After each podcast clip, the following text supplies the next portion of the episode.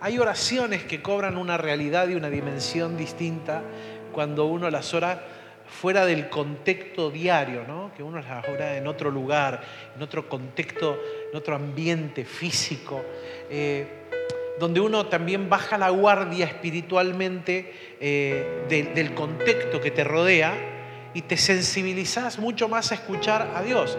Compartía con un pastor en estos días allí en la cordillera que me, levanté muy cargado varios días, varios días tuve eh, varios sueños interesantes y yo le he contado a usted que yo no soy de soñar, así que eh, cuando sueño le presto mucha atención, entendido en los años que es una de las formas en que el Señor habla mi corazón y específicamente con una familia de nuestra iglesia Dios me hizo soñar uno de los días con un tema del vehículo, no estaban en la ciudad, así que rápidamente me puse en contacto y evidentemente había ahí algún pequeño problema que se solucionó rápido y, el Señor se metió ahí para que no hubiera ninguna cosa rara en medio de un viaje. Y otro de los días compartía con un pastor con el que no tengo tanta cercanía, pero bueno, el Señor lo puso en mi, corazón, me comuniqué con Él, le envié lo que Dios me estaba hablando, que que le compartiera fue tan crucial, ¿no? Y, conversábamos en ese feedback de, conversación, de idas y vueltas, eh, hablábamos de esto que es tan extraordinario, cómo hay cosas que tienen su momento crucial en tu vida, ¿no? Hay, cuestiones que tienen eh, momentos especiales en tu vida y tenés que saber discernir el momento y tenés que tener por sobre todo un corazón sensible para entender el momento de Dios para tu vida. Mientras pensaba en todo esto, eh, es que surgió este mensaje. Surgieron varias cuestiones, pero traté de ordenar un poco algunas de las ideas de este, este, este tiempo allí a solas con el Señor, de, estudiar, de, recibir, de percibir, de estar inquieto, de, orar. Y le puse así a la prédica de esta mañana. El final depende de dónde te pares. Así que decilo conmigo. El final depende, pero ahora personalizalo. ¿De dónde me pare? Quiero explicarte un poco de esto antes, antes de meterme en el mensaje, ¿no? Ahí hay una persona parada frente a un mar, qué mejor imagen, ¿no? Porque no sabes qué hay detrás de esa pequeña olita que viene. Pero el final depende de dónde te pares. Esa persona parada allí podría estar parada al final de ese pequeño muelle diciendo, bueno, el camino se terminó, hasta acá llegó el viaje. Y tal vez viene otro loco o loca espiritualmente lleno de fe y dice, el camino está por venir. Otro se para allí y ve imágenes espirituales de lo que vendrá. Y el otro simplemente ve una ola que le impide avanzar. Y dice, es imposible para mí. Todo depende de dónde te pares, el final de tu vida, el final de lo que, de lo que Dios ha construido y quiere construir y seguirá construyendo en tu vida depende, número uno, de la palabra de Dios que tengas, pero una vez que tengas esa palabra va a depender de dónde te pares. Hay gente que yo he conocido y dice, bueno, pero yo tengo una palabra de Dios. Ok, ¿y dónde estás parado? ¿Desde qué lugar estás mirando esa palabra del Señor? Porque depende del lugar donde te pares, es el final que vas, escúcheme bien, que vas a crear. Ahí al ratito se lo explico por qué le digo que lo vamos a crear no depende de mí, depende de Dios enteramente. Pero hay una coparticipación que Dios me otorga en este acto creativo que Él tiene de, darme una palabra hacia el futuro, de darme una dimensión de lo que Él quiere hacer, de revelarme en sueños, en palabras proféticas, en la palabra del Señor, en mi intimidad con Dios, leyendo un libro, paseando en la playa, paseando el perro, no sé, acariciando el gato, mirando eh, una película, tomando mates en el patio, no sé, de alguna forma Dios se mete en tu vida y te habla. Y ese hablar del Señor, eso que nosotros decimos, pude percibir algo, tuve como una visión, tuve como un flash, tuve como una idea. Sé que es de Dios porque es un pensamiento que vino a mí, que es algo que yo no pensaría naturalmente. Por eso me doy cuenta que es de Dios y no es mío. Todo eso es para inspirarte, es para, como dice nuestra palabra que nos acompaña este año, desafiarte. Y todo desafío, como te daba esta palabra profética también, que acompañará nuestro desafío, el movimiento, ¿no? El movimiento. Toda palabra de desafío produce un movimiento en tu vida. Te moviliza y el movimiento es fe. El movimiento no deja de ser otra cosa que fe. Cuando yo tengo un desafío por delante, si no me muevo, no tengo fe. Pero si me muevo, es que hay fe para llegar a ver ese desafío cumplido. O, ver cómo Dios lo va a hacer, pero me muevo, me movilizo, salgo de mi zona de confort, salgo de mi zona de comodidad, salgo de algún lado de mi vida espiritual o de, mi, vida física, de, mi estabilidad, de mi cotidianidad. Algo, algo se moviliza. Y eso es producido por ese movimiento que está acompañado al desafío y ese movimiento no deja de ser fe. Entre las palabras que te enviaba la semana pasada allí desde la cordillera, hubo una que en lo personal es una palabra muy, muy fuerte para mí en mi vida personal, es la palabra con la cual Dios me llamó a mí al ministerio allá por el año 93. Así que tiene una, una fuerza impactante para mí esta palabra, pero el Señor la traía nuevamente y en parte del devocional que te envié te hablé del enfoque. Hechos 20, 24 dice el apóstol Pablo, pero de ninguna cosa hago caso, ni estimo preciosa mi vida para mí mismo con tal que acabe mi carrera con gozo y el ministerio que recibí del Señor. Esa palabra es una palabra de enfoque. Esa palabra, ¿por qué digo de enfoque? Porque el Señor le habla al apóstol, lo llama camino a Damasco, vos conocés toda la historia y si no, por favor, léala allí en el libro de Hechos, se va a encontrar con la historia de este apóstol. Un hombre que es convertido al Señor, que, que, el Señor se le revela a él de una forma extraordinaria, porque Cristo ya había muerto y ya había resucitado, ahora estaba en el cielo. Y Jesús, que no tiene como límite el que ya está en el cielo, se le manifiesta visiblemente, se le hace presente él empieza a tener visiones con Jesús.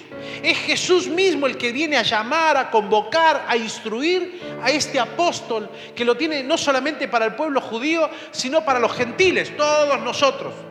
¿eh? La iglesia no, no judía, el judío no mesiánico, el judío que no creía en Jesús, bueno, era tocado por este hombre. Y este hombre, impactado por Jesús, avanzó, se movilizó, aceptó el desafío, se movió.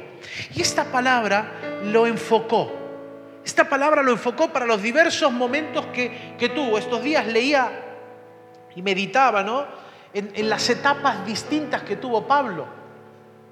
Varios días te mandé devocionales del libro de Hechos. Y, justamente eso tiene que ver con los finales del apóstol Pablo. Por ejemplo, cuando llegó a Roma, estuvo dos años en una casa encerrado diríamos nosotros, estuvo en pandemia, ¿eh? encerrado, pero recibía visitas y, y armaba la iglesia desde la casa. Jamás dejó de predicar la palabra de Dios. Jamás. Jamás el obstáculo del momento que tenía fue un obstáculo que detuvo, detuvo lo que, lo que Dios quería hacer, sino que al contrario, él el obstáculo lo transformaba en un movimiento de fe mayor para alcanzar la meta, el objetivo que Dios le había puesto. Por eso esta palabra tiene que ver con enfoque. Esta palabra te, tiene que ayudar en la vida a vos, como ayudó al apóstol Pablo, como me, ayudó, me ha ayudado a mí en mi vida particular, a pararme, a posicionarme en, en, determinados lugares, y no te estoy hablando de lugares físicos, en determinados lugares espirituales para mirar lo que viene para adelante, mirar lo que viene por delante, aunque no sea mi realidad hoy, mirarla con la fe que construye y que crea lo que Dios ha declarado, porque la fe construye lo que Dios ha declarado. Cuando vos te agarrás de la fe y la declarás, la fe es creativa, construye lo que Dios ha creado. Por eso la fe viene por él y el oír de qué? la palabra de Dios, pero viene por el oír. Eso significa que cuando yo creo lo que Dios está diciendo, lo declaro con fe. ¿Para qué? Para que mi oído también lo escuche. Porque si yo no lo digo, no crea nada. Fe que está guardada dentro no crea. Fe que sale hacia afuera y que se hable, que se pronuncia, empieza a crear una nueva, permítame la expresión, una nueva creación de aquello que Dios quiere que aparezca en escena que no es real todavía. El famoso aquí, ahora, pero todavía no del reino de Dios, ¿no? Que los teólogos dicen, el reino de Dios es aquí, pero todavía no. El reino de Dios es aquí todo el tiempo. En la medida que yo tengo fe y declaro, el reino es aquí todo el tiempo. Porque la fe me permite a mí mirar lo que está en el mundo espiritual y bajarlo al mundo natural, aunque acá no exista todavía. Pero lo estoy declarando porque lo estoy viendo con los ojos de la fe y más temprano que tarde el Señor lo hará aparecer en medio nuestro. Ahora, mirando esto de, pararme, depende de donde yo esté parado, voy a poder enfocarme correctamente para poder movilizarme en fe frente al desafío que tengo y poder crear junto con el Señor, coparticipar en este acto creativo con el Señor, lo que Dios quiere lanzar sobre mi vida. Ahora, mirando esto, es que yo puedo afirmarte por lo menos esta mañana, que el final depende de dónde te pares. Es a la luz de este enfoque inicial que te puedo decir esta mañana que el final depende desde dónde te pares. O podría decirlo de otra manera. Podría decir que desde donde te pares vas a mirar el futuro. Depende de dónde estés parado, es el futuro que vos ves. ¿Cuál es el futuro que estás mirando para tu vida? ¿Cuál es la, imagen que viene a tu mente desde donde estás parado para tu vida. Pensala, decítela vos mismo. Y si tiene algún dejo de derrota o algún dejo de dificultad, déjame decirte que estás mal parado o mal parada. Porque el que está en Cristo está sentado juntamente con Él en lugares celestiales. Entonces, cuando yo estoy sentado juntamente con Cristo en los lugares celestiales, cuando mi identidad, mi ciudadanía, como el pasaporte que colocaba ayer en la imagen, ¿no? Cuando mi passport, mi pasaporte, mi identidad no es terrenal, sino es celestial, yo tengo una dimensión de fe para trastornar y transformar lo que tengo hoy en mi realidad, producto de mi identidad, de donde estoy parado entonces lo que me dice la vida, aunque me esté hablando de prueba, de derrota o de dificultad, no tiene el, peso, la sustancia de, gobernar mis, eh, mis emociones, no tiene el peso de inquietarme internamente porque yo estoy parado, posicionado en la identidad de quién soy en Cristo. Y cuando yo sé verdaderamente quién soy en Cristo, estoy parado en un lugar correcto para mirar el hacia adelante frente a los desafíos que Dios me habla, frente a las palabras que Dios me habla, aunque mi realidad, mi cotidianidad sea totalmente distinta a lo que Dios me está diciendo. Lo he dicho más de una vez, hace algunos años alguien nos dijo en medio de la prueba y la dificultad cuando no, teníamos hijos todavía eh, y estábamos en medio de esa infertilidad tan grande, ¿no? Alguien nos dijo eh, a mí, a mi esposa, y bueno, ¿será que Alejandra, Francisco, tendrán que seguir adoptando, esto no será para ustedes. Me acuerdo cuando salimos de ese lugar, de esa oficina, nos sentamos en el auto, mi esposa me miró con, no como los ojos de fuego que cantamos de Marco Brunet, ¿no? Eran otros ojos de fuego eso. me miró y se tocó la panza, bueno, no se la tocó, se la golpeó, y dijo, me niego a creer que esto que Dios creó para llevar un bebé, no va a llevar un bebé. Digo, pavada de fe, ¿no? Es esa la actitud. Cuando vos, ¿desde dónde? Ella lo estaba diciendo desde el lugar donde estaba parada, en fe. Su realidad, nuestra realidad, era. No, no era, no existía. Médicamente y clínicamente era imposible. Firmado y sellado. Imposible. Pero la fe crea una nueva realidad. Aleluya. Gracias por el amén. Voy a decir de vuelta para, para vos, no es para mí. ¿eh? Fe crea una nueva realidad. Tienes que empezar a darle más valor al lugar desde donde estás parado. Si estás parado del lugar correcto de fe, Dios trabajará con vos y vos trabajarás junto a Dios y serás coparticipante de la creación que Dios quiere traer a nuestra realidad. Los desafíos de la vida nos colocan en movimiento no nos dejan estacionados observando a ver qué va a venir. Si vos estás parado en la vida frente a lo que Dios te dijo, luego de que Dios te habló, diciendo, bueno, a ver cómo lo hace, porque es imposible. Claro, vos ya estás parado de un lugar imposible. a ver cómo lo hace porque es muy difícil. Ya te paraste en un lugar difícil. Los cristianos hemos hecho esto espectacularmente por años. Vamos a predicar a tal barrio. No, a tal barrio no, pastor. Es difícil ese barrio. Ese barrio es duro. Estás parado del lado de la dureza y de la dificultad, pero no estás parado del lado de la fe. Por eso cuando vas a predicar ahí no se convierte ni un alma. Porque depende de dónde estés parado, es el final que vas a ver. Dígalo conmigo. Depende de dónde esté parado, es el final que voy a obtener. Por eso yo te podría afirmar en esta mañana, en este día, que todo desafío tiene un movimiento de fe. Todo desafío tiene un, un, movimiento de fe. Mirar hacia adelante, sobre todo cuando uno tiene una palabra de Dios, es movilizante. Y mirar para adelante cuando uno tiene una palabra de Dios, pero tiene una gran roca de dificultad delante, te tiene que movilizar más. Te tenés que parar desde un lugar diferente, porque depende del lugar donde te pares, es el final que vas a obtener. Y, yo creo que estamos destinados para, para vivir lo, lo, glorioso y lo grandioso del Señor. Yo creo que estamos destinados para vivir lo, lo, lo prodigioso, que para el mundo es prodigioso, pero para nosotros sabemos lo que es, es poder de Dios.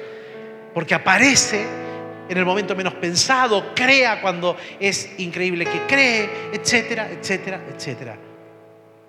La fe trae a nuestra realidad ordinaria lo extraordinario de Dios y eso a mí me apasiona. Si hay algo que a mí me apasiona de, del movimiento de la fe, es que la fe trae lo extraordinario de Dios a lo ordinario de la humanidad. Vemos que lo imposible se hace realidad, vemos que el desafío no vino de nuestro interior, veo que el desafío no vino de mis emociones, sino que vino de Dios. Y la fe es creativa y por eso me va a llevar a declarar lo que va a venir, aunque en el hoy no esté presente. Y acá hay un misterio, hermano, hermano.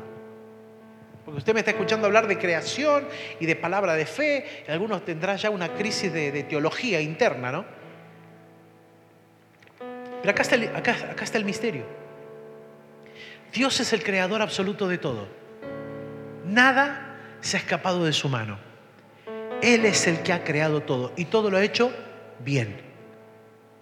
Pero luego de que creó, Dios no le puso nombre a nada de lo que creó.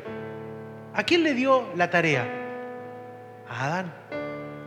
Y Adán tuvo que coparticipar en el acto creativo de Dios, porque tal como le puso Adán, así se llama hasta el día de hoy. Esto se llama tierra. ¿Y cómo se llama? Tierra. Esto con cuello largo se va a llamar jirafa. ¿Cómo se llama hasta el día de hoy? Jirafa. Esto verde y, y, bochinchero y lleno de pluma, loro. ¿Cómo se llama? Loro. ¿Por qué no se llama lora? ¿Por qué no se llama cuarteto? ¿Qué sé yo? No sé. ¿Por qué loro? Porque así como le pusieron el nombre, así es. Cada vez que Adán nombró algo, coparticipó en el acto creativo de Dios. Y como lo llamó, así se llama. Fíjese el valor que Dios le da al acto de, de fe, del movimiento de fe que tuvo Adán. Dios le dijo a Adán, bueno, ahora tenés que ser mayordomo de todo esto. Andá y nombralo. ¿Y qué hizo Adán? Se quedó observando y dijo, bueno, ya lo hizo el Señor, ya está. Él seguro que tiene un nombre, que venga él y le ponga el cartelito así yo, yo lo repito. No, él tuvo que crear el nombre. Él tuvo que participar, él tuvo que coparticipar en el acto creativo, como el misterio de engendrar. Es Dios el Dios de la vida, como es Dios el Dios de la muerte. Es Dios el que da y es Dios el que quita, como dice la palabra. Jehová Dios, Jehová quitó, bendito sea el nombre del Señor. Nadie puede alargarle un día a, la vida, nadie puede aumentarse 5 centímetros de estatura. Como Dios te hizo, te hizo. Mechudo, grandote, peludo, gordito, flaquito, pecoso. Blanquito, moreno. Granudo y sin granos. Me venía la palabra chocludo, pero bueno, me queda. Este, ah, medio feo. Este, este, ay, ¿por qué tengo esto así? Así te creó Dios, mi amor, amate. Pero es feo. Nadie es feo. Nadie es feo. Si vos te consideras feo, tu problema. Tendrás un problema de autoestima. Yo siempre le digo a mi esposa, yo soy lo más hermoso que hay en la vida. Ella se, ella se ríe como se ríen ustedes, pero yo no, no, no dependo de la risa tuya. O sea, yo sé lo que soy, punto. Si para vos soy feo, soy feo, pero yo sé lo que soy en Cristo, punto. Y yo me amo porque Dios me ama. A ver, estoy parado desde otro lugar que me da seguridad en la vida, me da seguridad al caminar, me da seguridad en mi identidad. Me da seguridad en lo que hago, no dependo de si le agrado o no le agrado a alguien, porque depende de donde te pares es el final que creas. Hola. Puedo decirte entonces esta mañana que desde donde te pares vas a mirar el desafío y de donde estés parado mirando el desafío será el final que crees. Hay dos historias que quiero llamarte la atención esta mañana para entender esto. Mical y Abraham dos personas que tuvieron que pararse desde un lugar en un momento de la vida y el lugar desde donde se pararon creó algo. Vamos a mirarlo esta mañana, para que vos entiendas por qué es necesario entender que desde donde yo me pare será el final que cree. Mical y Abraham. Mical, un nombre no tan común, ¿no? Mical, una mujer, hija de un rey llamado Saúl que se casó con otro rey, futuro rey, ahí nomás llegó al reinado, David, el increíble rey de Israel que trajo la unidad al reino, que le dio paz, que le dio estabilidad económica, financiera, eh, eh, estabilidad de paz con la, gente de alrededor. Él destruyó a todos sus enemigos, conquistó todo lo que tenía que conquistar, le dejó todo lo necesario a su hijo Salomón para levantarle un templo al Señor. Es el que trajo el arca del pacto al pueblo nuevamente porque el pueblo había perdido el arca del pacto que simboliza la presencia de Dios, así que tenía un Israel dividido entre las tribus de Israel, entre las tribus de Judá. Saúl no reinaba bien, le iba bastante mal, pero Saúl tenía algo que a David le gustó. Tenía una hija preciosa, bonita, que se llamaba Mical. Y esta piba, llamada Mical, una muchacha hermosa, al principio de su vida se dio cuenta realmente que David tenía dos cosas que su papá no tenía. Dígalo conmigo, gracia y favor. Esas dos cosas ella empezó a observar desde su lugar de reina, desde su posición de, perdón, de princesa. Desde su posición de princesa, de hija de un rey, ella miraba todo lo que pasaba y se empezó a dar cuenta que este muchachito tenía algo que su papá no tenía. Tenía algo que a su papá, a su viejo, le estaba faltando en su reinado y en su vida. Gracia y favor. Porque este muchacho con poca edad, este muchacho con cero experiencia militar, este muchacho con cero experiencia de, corte y de reinos, estaba llevando adelante los ejércitos de Saúl, le había cortado la cabeza a Goliat, a partir de ahí se convirtió en el número uno de los eh, que dirigía el ejército, cada vez que él dirigía a los muchachos del ejército de Saúl, le iba bien, ganaban, conquistaban. En aquella época se utilizaba pagar alguna dote por la hija, ¿no?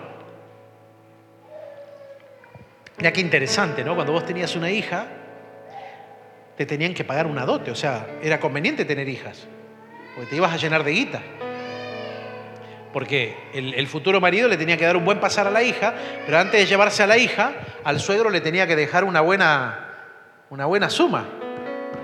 Me parece que lo voy a poner en, acciones. Horacio, tenemos que poner en acciones. Este, ahora, entonces, como Saúl siempre se la hizo difícil a David, ¿no? Saúl siempre se la hizo difícil. La dote que le pidió, escuchá la dote que le pidió, le pidió mil prepucios de filisteos. Asquerosito el, la dote, ¿no? Asquerosita, porque no quiero aclarar mucho, ¿no? Feito el asunto. Pero David fue, mató mil filisteos y les cortó el prepucio. No sé cómo habrá hecho, si lo habrá encontrado un alambre de fardo y lo fue poniendo ahí tipo, acá te traigo el collar. o tipo llavero, ¿viste? De esos grandotes. Ahí le trajo los mil prepucios, todos enganchaditos, y pagó la dote por Mical. O sea, el tipo tenía gracia y favor de Dios. Otro, cuando te dicen eso, te dice, vamos, ¿querés mi hija? Ni un problema, ni un problema. Barato te va a costar. Tráeme mil prepucios y mi hija es tuya. Vez he dicho, ¿qué? Pedime camellos, pedime ovejas, pedime cueros, no sé, pedime lana, pedime tinturas de la época para, para teñir las lanas, cosas de la época, pedime, no sé, plata, oro. Pedime que te traiga más hombres para el ejército. Prepucios. Cualquier otro parado desde ese lugar hubiese dicho, imposible, esta piba no es para mí, cambiemos de gustos, porque esta muchacha muy linda, ojos lindos, no es para mí. Y final de la historia. Pero David tenía gracia y favor, se paró, trajo lo que Saúl le pidió. Mical fue viendo, escuche bien, Mical estaba parada desde su lugar de princesa mirando que David contaba con gracia y con favor. Y su actitud hacia David cambió. Porque cada vez que Saúl se enojaba con David y lo quería matar, la que lo salvó en más de una oportunidad a David fue Mical. Y él le decía, mi papá va a venir a matarte, escapate. Vení, vení, vení, metete acá, te vamos a sacar de la ciudad, te vamos a llevar para allá, porque mi viejo te quiere agarrar y te quiere... vamos. Ella se encargó de salvarlo a David en varias oportunidades porque ella veía la gracia y el favor. Estaba parada en su vida de princesa. Pero parece que hubo una transformación en algún momento de esta historia cuando se casó. Porque cuando se casó y ya Saúl desapareció de escena, aquella princesa dejó de ser princesa y ahora está en el palacio como reina. Y la posición la cambió. La posición física, la posición de estatus de vida, la cambió. No peques en tu cabeza, pero ¿a cuántos conoces así, no? Que una posición los cambió. Que cuando no tenían nada daban vuelta a los bolsillos y ni aire sacaban. Eran el mejor amigo, la mejor amiga, pasaban tiempo con vos todo el tiempo. Ahora que tienen, ni, digo ni que tienen, ni un poquito. No miran a nadie. Se olvidó de tu amistad. La posición lo cambió. La posición a ella la cambió. Entonces se casa, llega reina, y nosotros que desearíamos decir, bueno, llegó a reina, entonces ahora, si apoyaba a David cuando era princesa y era la novia y lo salvó, porque ella vio que el, futuro marido tenía gracia y favor, ahora que es la esposa, esto se va a multiplicar, esto se va a potenciar. Mical va a potenciar a David, Mical se va a potenciar al lado de, de David, su esposo, juntos van a llevar un reinado extraordinario. No fue así. Segunda de Samuel 6:16. Dice, cuando el arca de Jehová llegó a la ciudad de David, porque David se encargó de buscar el arca que Saúl había perdido. Saúl nunca se encargó de las cosas espirituales, David sí. Así que la fue a buscar y la logró traer. Dice, cuando el arca de Jehová llegó a la ciudad de David, aconteció que Milcal, hija de Saúl, miró desde una ventana y vio al rey David que saltaba y danzaba delante de Jehová y léalo, ¿qué dice ahí? Léalo fuerte. Lo menospreció. Mical ahora ya no es la simple muchachita hija de Saúl. Ahora es la esposa del rey. Pero se había olvidado de la gracia y del favor que la enamoró. Se olvidó de la gracia y el favor que ella vio en David en más de una oportunidad. Y ahora, parada desde la vereda de la esposa del rey, o sea, de reina, parada desde otra posición, no es la princesita, ahora es la mujer del reino. Es la que corta el queso junto con el marido. Parada desde su posición se olvida de la gracia y del favor de Dios sobre la vida de David y ahora parada mirando la vida desde su posición de palacio, de reina, dejó de lado a Dios. Algunos no logran alcanzar los desafíos de Dios, porque se paran en los logros personales, en las posiciones personales, y esas posiciones jamás te van a llevar a alcanzar lo que solo se alcanza por fe. Y ella estaba parada en la vida así, desde los logros personales. Y lo que produjo en ella fue menospreciar a su esposo en su corazón. O sea, esto es grave. Ella dice la palabra, lo menospreció en su corazón. Lo que no se daba cuenta es que ese menosprecio a lo que estaba haciendo David, a la forma en cómo venía cantando, bailando, danzando, porque David venía danzando en, en calzoncillo. Se había sacado la túnica, estaba tan, tan ferviente de gozo de traer el arca que él se sacó todo. Viste como cuando uno va a la cancha, ¿no? Ah, te sacas la camiseta, no importa, está todo transpirado, chivado con el de al lado, está gritando, ah, ya está, fue, listo. ¡Ah! Ahí, ¿viste? Ya está, está gritando, festejando. No importó. Y a David no le importó que él era el rey, a él le importó lo que estaba trayendo. Y lo que él estaba trayendo era la misma presencia de Dios.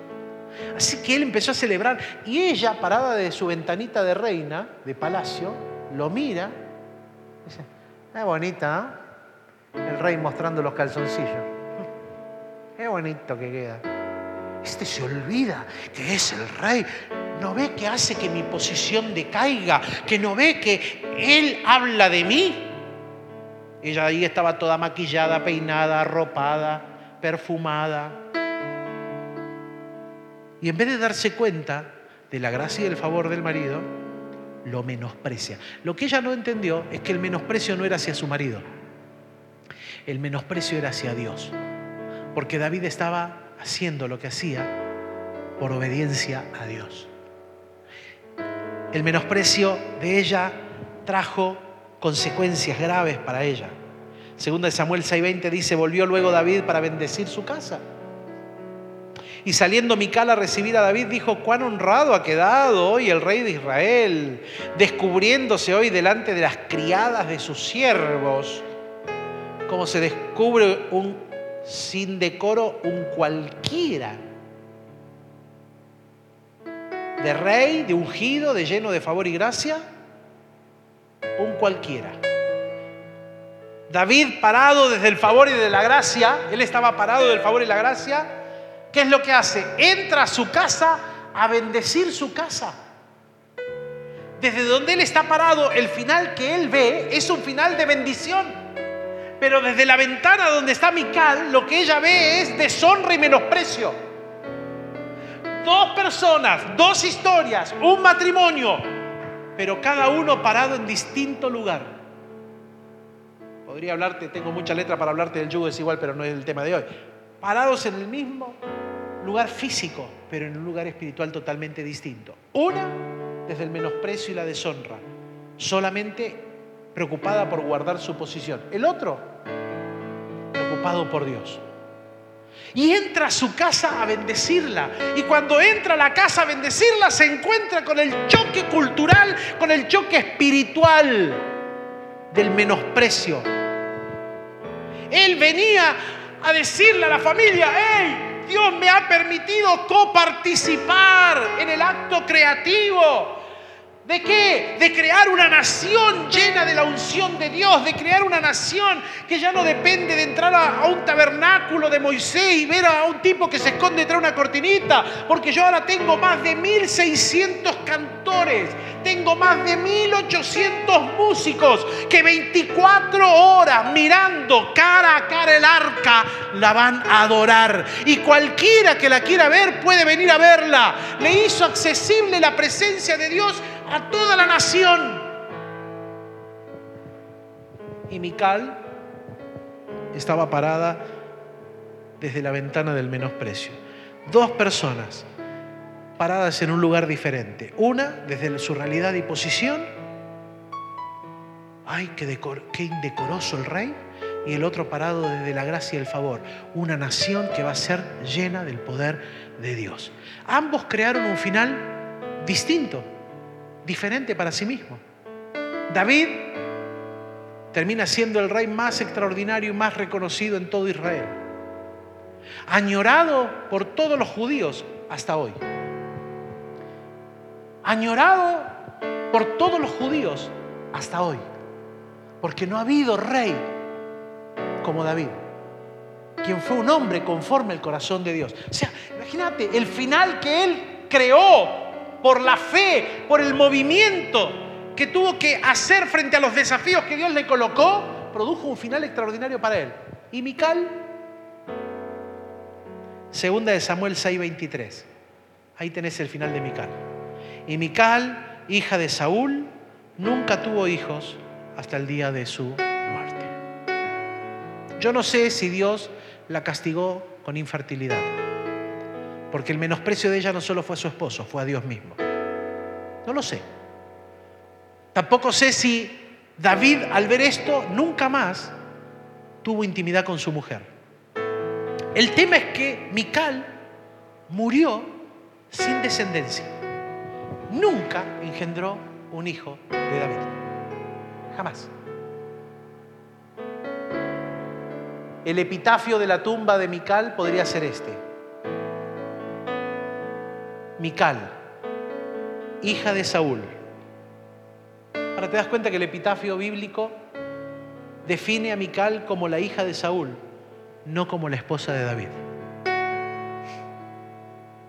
Porque cuando vos te parás desde un lugar a mirar lo que Dios te está hablando, hay un final que se va a crear. Ella creó un final sin Dios. Y Dios, en la Biblia, solamente la recuerda como la hija de Saúl. O sea, terminó como el padre. Sin gracia, sin favor, sin reinado. El desprecio de ella fue el mismo desprecio de Saúl hacia las cosas de Dios. Y terminó tal como su padre. Y es recordada en la Biblia como la hija de Saúl, habiéndose casado con el que termina sus días diciendo que fue un hombre conforme al corazón de Dios. Abraham, el padre de la fe, el amigo de Dios, así lo define la Biblia, ¿no? Tuvo también varios momentos y tuvo un momento en particular donde tuvo que crear un final. El lugar de donde se paró creó un final. Dios le había prometido a este hombre, Abraham, Abraham en cortito, y a su mujer Saraí, te, subrayo las dos, Abraham y Saraí, cuando Abraham en la tierra de Ur de los Caldeos, Dios lo llama, le dice, salí de la tierra de tu padre, de tu mamá, de tu parentela, salí de tu tierra en la cual vos eh, vivís, y vení a la tierra a la cual yo te mostraré, una tierra en la que fluye leche y miel.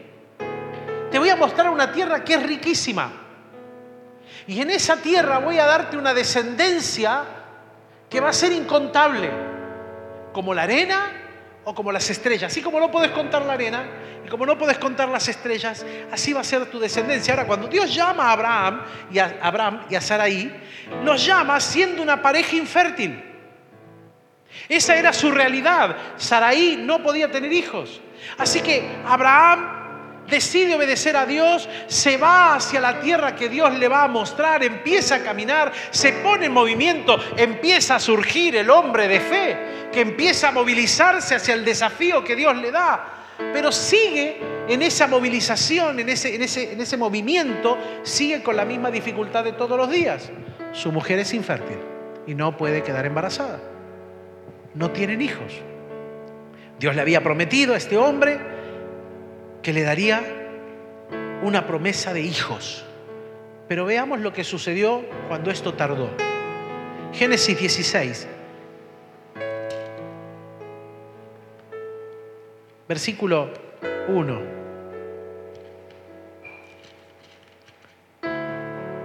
Saraí, mujer de Abraham, no le daba hijos y ella tenía una sierva egipcia que se llamaba Agar. Déjeme leer hasta el versículo 5. Dijo entonces Saraí a Abraham, ya ves que Jehová me ha hecho estéril. O sea, ¿quién, tiene, ¿quién es el responsable de mi esterilidad? Dígalo fuerte, ¿quién es responsable de mi esterilidad? Dios. Se le echó la culpa a Dios, perdón. La paga del pecado es la causa de la muerte, no Dios. Dios en el huerto del Edén no pensó en la, en, la, en la infertilidad. Al revés, Él le dijo sean fecundos. El plan de Dios no es la infertilidad, la infertilidad entró al mundo por causa del pecado. Pero ella le echó la culpa a Dios, se la adosó a Dios. O sea, mi problema es problema de Dios. Dios me creó así. Ya ves que Jehová me ha hecho estéril, te ruego pues que te llegues a mi sierva, quizá tendré hijos de ellas. O sea, la solución de ella fue, a ver, viejo, nos pusimos en marcha, estamos caminando hacia una tierra porque Dios te habló. En, el medio de lo que Dios te habló, te dijo que nos va a dar hijos. Y yo sigo infértil, o sea que eh, acá Dios me quiere a mí seca, no quiere que yo tenga hijos. Se me ocurre que la mejor forma de ayudar a Dios es que yo te entregue mi, la chica que me ayuda. Y Abraham, ni tonto ni perezoso, dijo, bueno, cual Pepe Argento, ¿no? Bueno, todo sea por ayudar a Dios. O sea, nunca dijo no. Date cuenta de esto, ¿no? Atendió a Abraham al ruego de Sarai. Sarai, mujer de Abraham, tomó a Agar su sierva egipcia y al cabo de diez años que había habitado Abraham en la tierra de Canaán y se la dio a Abraham en la tierra de Canaán y la dio por mujer a Abraham su marido. Y él se llegó a Agar, o sea, tuvieron relaciones, la cual concibió y cuando vio que había concebido, ahora que estoy embarazada, miraba con desprecio a su, señora, a su jefa.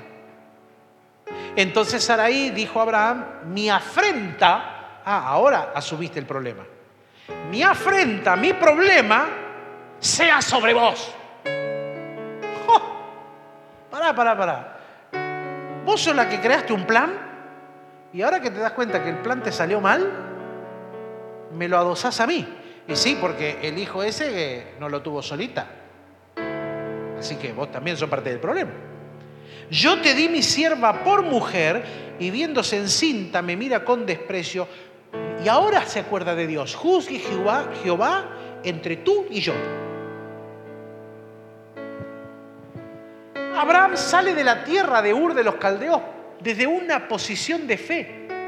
Pero en el medio, en el medio, Saraí, su mujer, y él en conjunto, se salen de la posición de fe y se paran en la posición de ayudar a Dios porque Dios está demorando. Entonces, como Dios está demorando, es muy probable que Dios no cumpla. Y como Dios se demora, y si se demora no cumple, algo tengo que hacer yo. Y surge un plan macabro, porque les termina, digo macabro no por la realidad de Ismael, que es un hijo, todo hijo es una bendición, pero escúchame bien, macabro desde la realidad que le trajo serios problemas en la vida. Al salir aceptaron el desafío de Dios, pero al ver que la cosa no funcionaba, ellos intentaron ayudar a Dios. Mire lo que dice Génesis 18, 9. Cuando ya nació Ismael, aparecen unos hombres, unos viajantes. Abraham se da cuenta que los que vienen viajando no es gente normal. ¿Sabes lo que se da cuenta Abraham? Que el que viene caminando es Dios con un par de ángeles.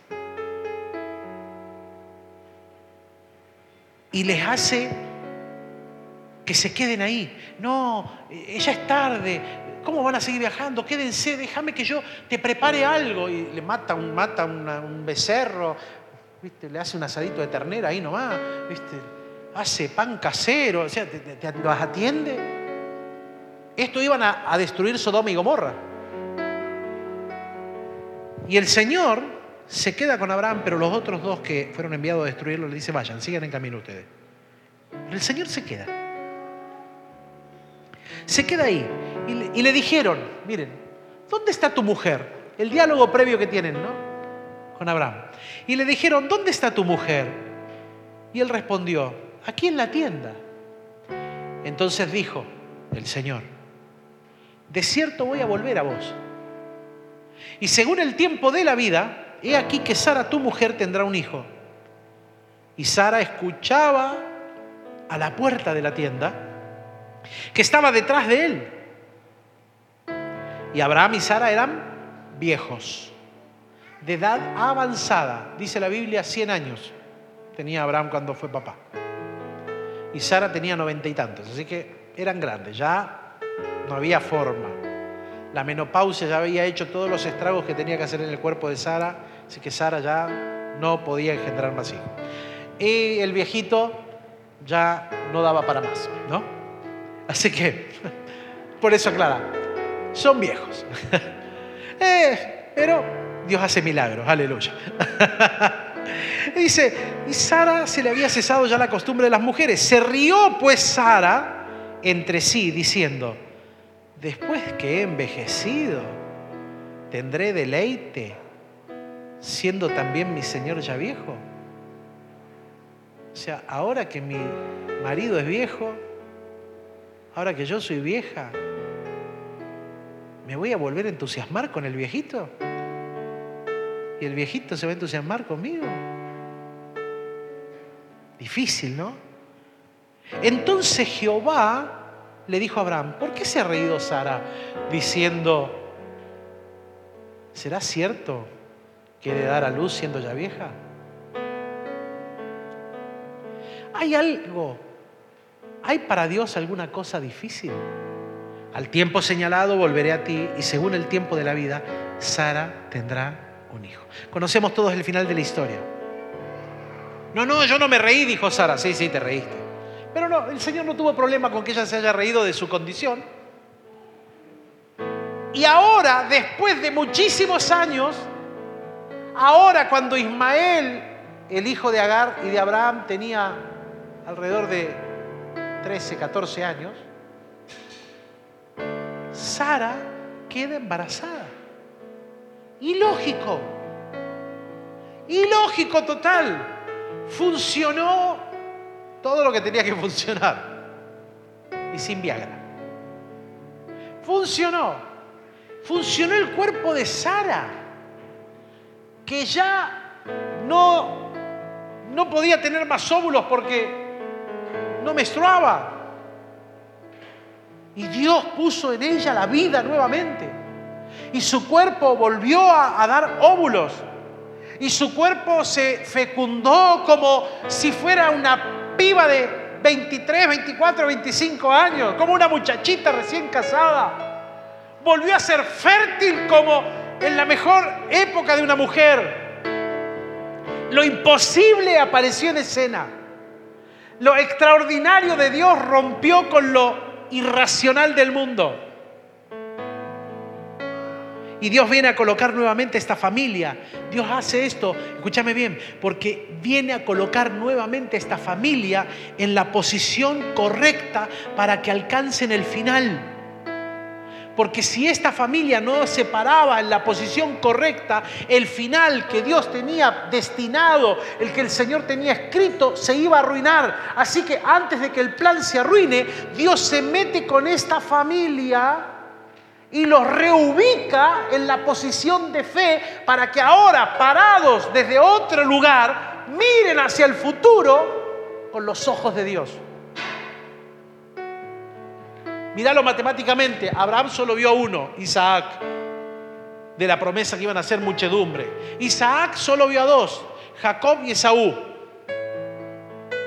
Jacob tuvo doce hijos, trece en realidad porque si contamos a José.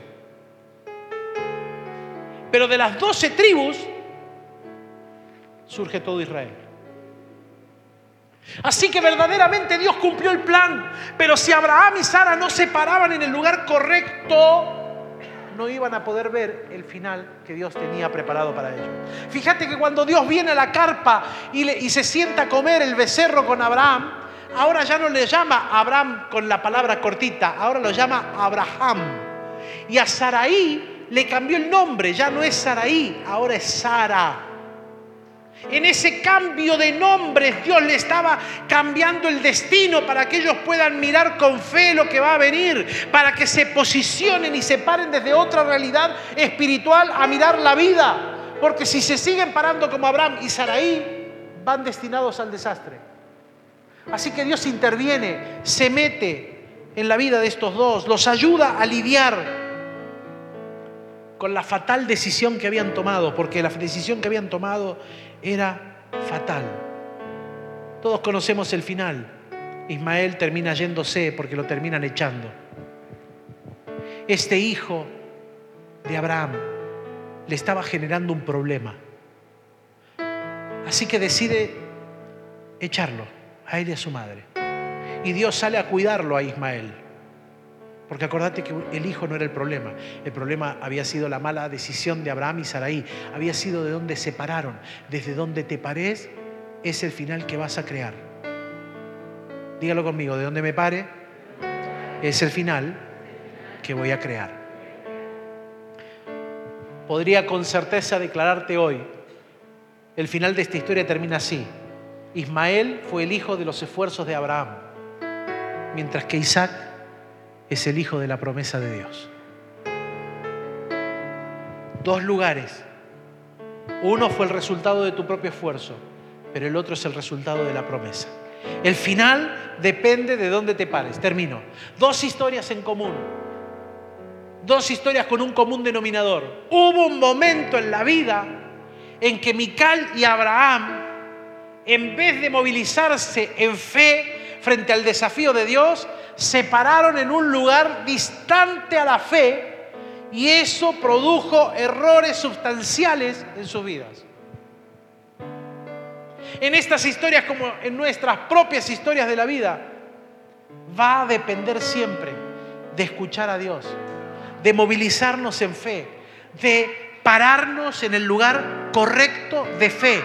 Porque si no te paras en el lugar correcto de fe, vas a crear un destino vas a crear una realidad distinta a la que Dios te dijo. Pero pastor, vos no conocés mi diagnóstico. ¿Sabes que no? No lo conozco. Pero te puedo contar los cientos de testimonios que tengo en mi vida de ver diagnósticos cambiados por la gracia del Señor. Te puedo empezar a contar los milagros que he visto. ¿Sabes para qué? para que tu cabeza, tu corazón, se empiecen a parar en el lugar de la fe en vez del lugar de la circunstancia. Te puedo empezar a contar los milagros de, huesos que he visto, instantáneos. Te puedo contar de estar junto con los pastores de la iglesia taiwanesa en Buenos Aires y, eh, parado frente a la enfermedad de la esposa que la estaban por llevar a, China porque no, no, no, encontraban y le iban a hacer toda una serie de, ritos y de, cuestiones medias esotéricas allá en China a la esposa y enseñándoles del Espíritu Santo a todos estos muchachos durante tres días y el último día vinieron los pastores y la pastora estaba totalmente enferma, mal y contarte cómo esa pastora delante de todos se sana y se va totalmente sana. Te puedo contar cómo lo vimos con Alejandra, que nos volvieron a invitar a un campamento, esa misma iglesia en Córdoba, y un muchacho esa tarde se esguinza jugando al, al vóley y, nos habían puesto, ¿te acordás Alejandra? Todo el grupo de ancianos ahí, eh, como elevados en un lugar mirándonos para controlarnos, a ver qué veníamos a enseñarle a sus jóvenes y empezar a ver milagros creativos de sanidad y ese pibe con el tobillo así inflamado que no podía ni pisar ver cómo el tobillo se le desinflama en el acto y empieza a saltar totalmente sano para la gloria de Dios y ver esos hombres adultos, grandes, ancianos, no solo de edad, sino ancianos de la iglesia, cerrados a la obra de Dios, tirados en el piso mirando el poder de Dios, porque Dios no ha cambiado nunca.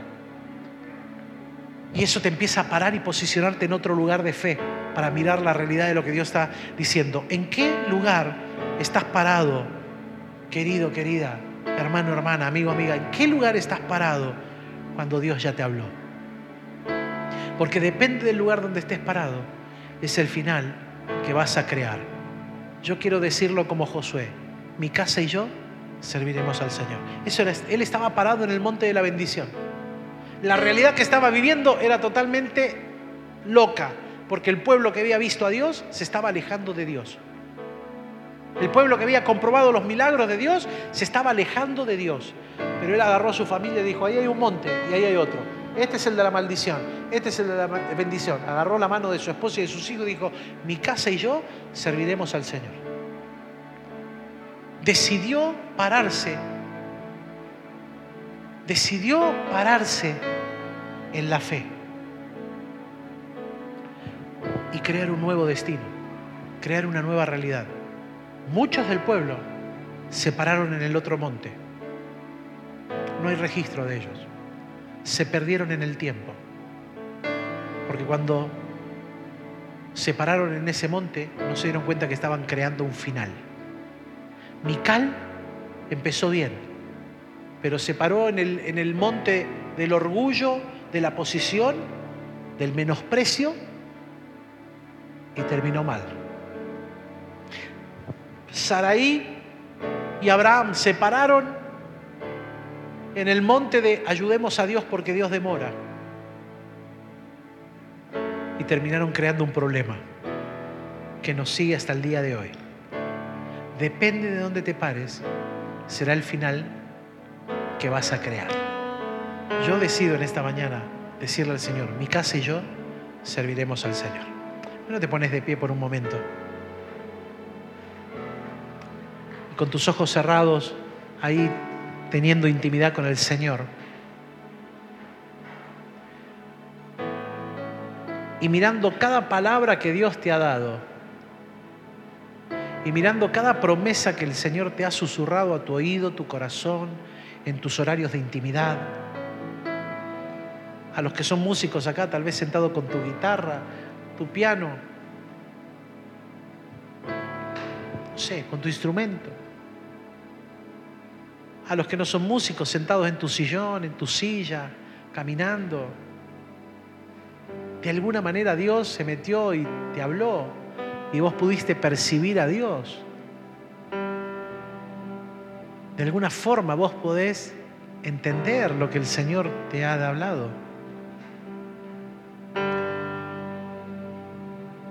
¿En qué lugar te paraste para alcanzar eso? ¿Estás cruzado, cruzada de brazos esperando a ver qué va a hacer Dios? ¿O lo que Dios te habló te movilizó en fe? para pararte en fe. Ese varón de la imagen está parado frente al mar. Se acabó el muelle.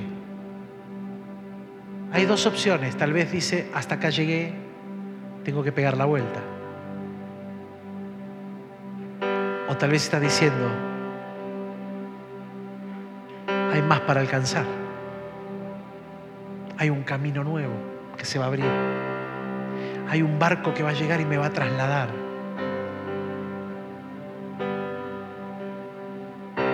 Hay otro final para mi vida. ¿Cuál es el final que estás creando por el lugar donde estás parado? Si no estás parado correctamente desde la fe, el final no va a ser el correcto. Pero si te paras en fe en el Señor,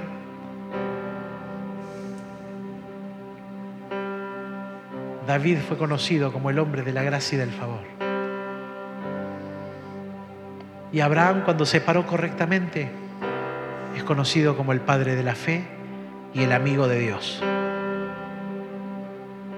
Depende de dónde te pares, será el final que vas a crear. El final depende de dónde te pares. ¿Por qué no levantas tus manos al cielo y en esta mañana allí en un susurro personal con Dios, tomas decisión personal desde dónde te vas a parar. Porque no esta mañana, frente a los imposibles que puedas tener o las batallas que estés librando, la realidad diaria en la que vivís, que todos los días te grita un mensaje. ¿Por qué no te parás ahora desde la fe de cada palabra que Dios te habló y empezás a crear con Dios, junto a Dios, en Dios, un nuevo final para tu vida? Mical terminó como la hija de Saúl. Yo quiero terminar como uno lleno de gracia y de favor. Aleluya. Yo quiero terminar mis días como uno que digan, en la vida de este hubo gracia y favor, porque caminó con Dios todos los días, porque le creyó a Dios, porque los imposibles los transformó, porque el valle de lágrimas lo transformó, lo transformó en valle de gozo, porque el día de la prueba la transformó en manto de alegría, en aceite de gozo, porque él o ella, por la fe, pudo transformar las circunstancias, porque él o ella en su carne, en su humanidad, eran débiles, no lo hubiesen logrado, era imposible, tenía rótulo de imposibilidad, pero por la fe, por la fe, por la fe Jesús lo alcanzó.